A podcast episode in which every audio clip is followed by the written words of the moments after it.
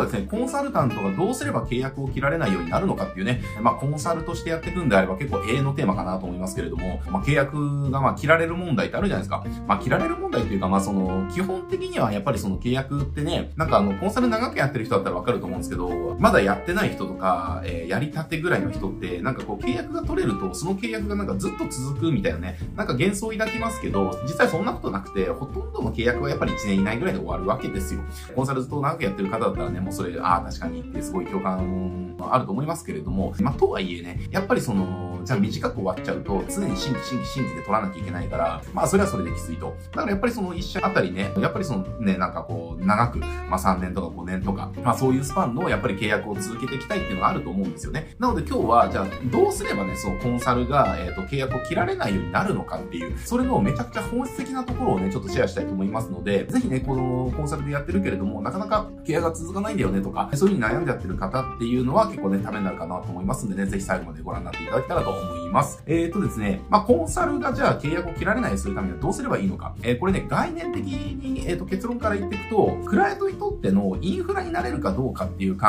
え方を持つといいんですよ。契約が切られないっていうことはずっと続くわけですよね。で、契約が切られないものって、じゃあその社会一般で考えた時に何があるのかって考えた時に全部インフラなんですよ。インフラになるものって契約切られないですよね。だからすごい極端な話、じゃあ賃貸のマンションとかアパートに住んでますと、家っていうのはインフラですよね。だから契約を切るっていう概念ないじゃないですかっていう話。じゃあ電気、ガス、水道とかもそうですよ。で、じゃあ、あの、まあ、今月もう電気使わないから契約いいやとかってにはならないわけですよね。なんか水最近使ってないから別になんかもう契約いらないから切ろうかな、みたいな。なんかそういう風にならないわけですよ。でもこれ、ね、ネットフリックスとかそういうのだったら、まあ別に最近ちょっと使ってないから一回契約切ろうとかってなるけれども、でもね、そういうインフラのものっていうのは、やっぱり契約切らないわけじゃないですか。な切らないっていうか、え、切ろうっていう考えにすらならないわけですよね。なぜならそれってなくちゃいけないものだし、なかったら困るものだし、みたいな。そういったものっていうのは、やっぱりその契約をその切る切らないじゃなくて、契約を切るとか、そのサービスの利用をやめるとかっていう考えにすらならないものなんですよ。だから、長く続くサービスとか、我々自身もコンサルとかも契約を長く続かせようと思ったら、やっぱりいかにしてこの私のコンサルサービスっていうのを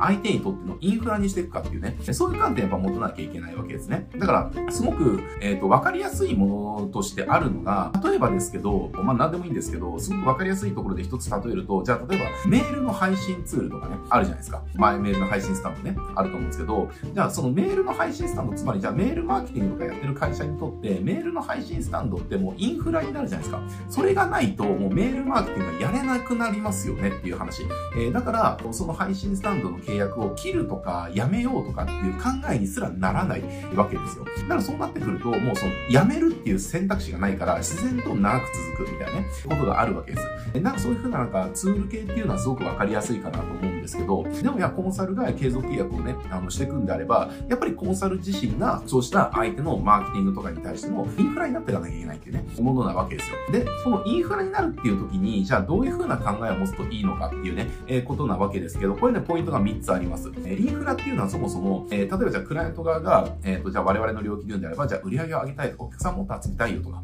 えー、っていうのがありますよね。えー、だからじゃあ、えー、売り上げ上げたいっていう願望、欲求に対して、これは必要だよねって思い込んでるものっていうのが、まず、えっ、ー、と、第一条件になってると。えー、だから例えばですけど、そうだな、じゃあ例えば今とかだったら、まあ店舗ビジネス系とかであれば、えー、なんか Google ビジネスプロフィールとか、インスタとかね、LINE とか、なんかその辺って店舗で売り上げ上げようと思ったら、まあマップ対策って絶対必要だよねとか、インスタで情報発信絶対しといた方がいいよねとか、LINE で顧客フォローとか友達増やしてキャンペーンとかやれば絶対売り上げ上がるよねっていうような思い込みがあるじゃないですか。だからまずね、インフラの条件っていうのは、これをするためにはこれがなきゃダメだよねっていう思い込んでるものである必要があるっていうことですね。なので、コンサルタントがじゃあその契約を切られないようにするために、まあこれだからその何、どういう性質のものを売るかっていう話になってくるんだけれども、じゃあどういう性質のものを売るかっていうこう決めるとき、作るときの、まず満たしたい第一条件として、相手があるね、特定の欲求ですね。それを満たそうと思ったときに、まあこれは絶対必要だよね。これやったら絶対こうなるよねって、その信じてるものであったり、その思い込んでるものっていうね、まずこの条件満たすものが必要ですよというところです。で、これ今ちょっとそこにちょっと紐づく考えになるんですけれども、それがないと成果が出ないってそう信じてるものですね。だじゃあ、例えばじゃあ、うん、飲食店とかであれば、もうマップで口コミとか集めとかないと集客ってできないよねっていうことがあるわけですよ。だからその売り上げ上げるためには、えっ、ー、と、ビジネスプロフィールが必要だよねって思い込んでるのに対して、さらにビジネスプロフィールをやったら成果が出るよねって信じ込んでるものですね。みたいな。まあちょっとこれ似てるんですけど、まあちょっと微妙に違うので、まあここがまず、えっ、ー、と、二つ満たされてるものですね。で、あともう一つが、インフラっていうのは、やめたら、えー、痛みがめちゃくちゃ大きいんですよ。だからじゃあ、電気、ガス、水道とか止められたらめちゃくちゃ痛いですよねっていう。で、今のご時世じゃあ、例えばスマホが、なんかその、止められちゃったとかしたら、なんか、社会との関わりがなくなっちゃうみたいな感じで、なかなかしんどいことが起きたりとか、えすると思うし、じゃあその、じゃあ家がね、じゃあそう住めなくなっちゃったとかなったら、じゃあどこに住むのみたいなのもホームレスにならなきゃいけないみたいな感じになって、えインフラってやめたらすごく痛みを伴うんですよ。だから、私たちのサービスっていうのも、そのコンサルがじゃあ契約をした時に、じゃあこの人との契約を切ったらすごく痛いなっていうものにならなきゃいけないし、えー、とそういう類のものをやっぱ売らなきゃいけないっていうのがあるわけですよね。えだからそういったものにこう分類されないものを売ってしまったり、分類されない定義付けをして売っちゃったりとかすると、やっぱりそれって別に、まあ、まあ、あったら便利だけど別になかったらなかったら別に何とかなるから、まあいいや、みたいな感じで、まあ、切られやすくなったりとかね、接するわけです。なので、もうこれをするためには、え絶対これが必要だよねって思い込んでる。プラス、これがないと、やっぱり成果が出せないよねって思ってるね。えー、信じてる。で、プラス、それをじゃあ実際にやった後に、あ、もうこれやめたら絶対この成果が出ないから、だからやめるのはやめよう、みたいなね、感じですね。だからこれの3つの条件を満たしてるものを売っていくっていう風な考えを持ってもらうと、最初からそもそも売るものっていうのが、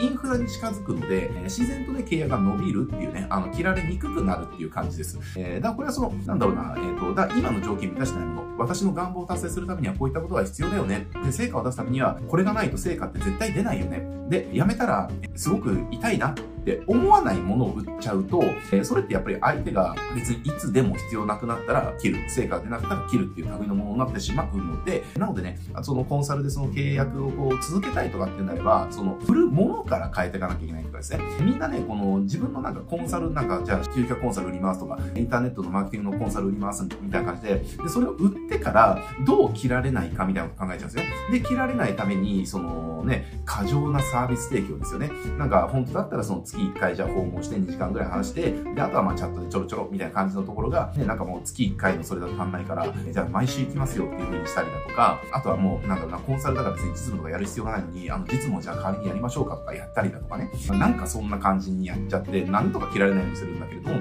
でも、そうじゃなくて、そもそもインフラ的な扱いのものになってしまえば、契約は切られないっていうね、えー、ことなわけなので、なのでそういうその条件を満たすものっていうのを私はどういうものを作って売れるかっていうことを考えててもらうと、え、まあ非常にいいかなっていうところですね。で、これはその時代時代でそのものが変わったりだとか、え、ね、そのトレンドでね、背景が変わったりとかするので、不変なものっていうのはなかなかないかなと思いますけれども、例えば今だったら店舗系であればビジネスプロフィールとかっていうのがそれに該当しやすいし、店舗系であればそのインスタとかも該当しやすいかなっていう、LINE とかも該当しやすいですねっていうところですね。で、あとはその、ネットマーケティングとかやってるとこであれば、要はネット広告とかそういうものになりやすいしっていうね、えー、感じなので、そういったものを超主にした、えー、コンサルティングサービスとかね、代行サービスみたいな感じのことを売っていくと、えー、契約が基本的に切られにくいサービスを売ることになるので、自然と契約が長く続きやすいですよっていうのが、まあ今日のお話でしたという感じです。まあ今日はね、こんな感じで終わっていきますけれども、やっぱりね、契約が長く続くと、それだけ収入ね、もう当たり前の話だけど、安定するから、やっぱ精神性上すごくよろしいですよって話。なのでね、契約が切られる切られないっていうのは、そもそも